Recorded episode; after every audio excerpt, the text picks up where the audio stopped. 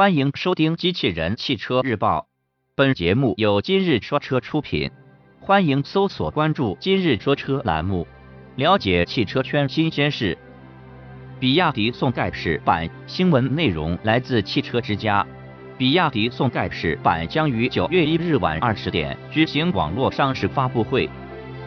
新车将推出三种不同动力组合，共九款车型。相比老款车型，比亚迪宋盖世版增加了 1.5T TDI 自动挡车型供消费者选择，并在配置方面也进行了提升。新车的预售价格区间为十二至十三万元。外观方面，比亚迪宋盖世版相比现款车型最大的变化来自于启用全新转出的宋，替代之前的 BYD 英文 logo。并且新车的前保险杠也采用了与车身相同的颜色设计，整体感更加明显。内饰设计上，新车整体内饰布局并没有发生变化，但篆书 logo 同样运用在方向盘之上。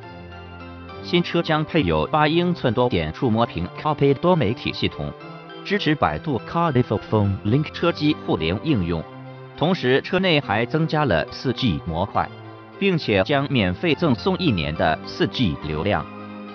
此外，宋盖世版配备有 PM 2.5滤镜系统、360全景影像记忆联动系统、高保真九扬声器、全景天窗、车载蓝牙等实用性配置。而在动力方面，新车将增加匹配六速湿式双离合变速箱的 1.5T ID 车型。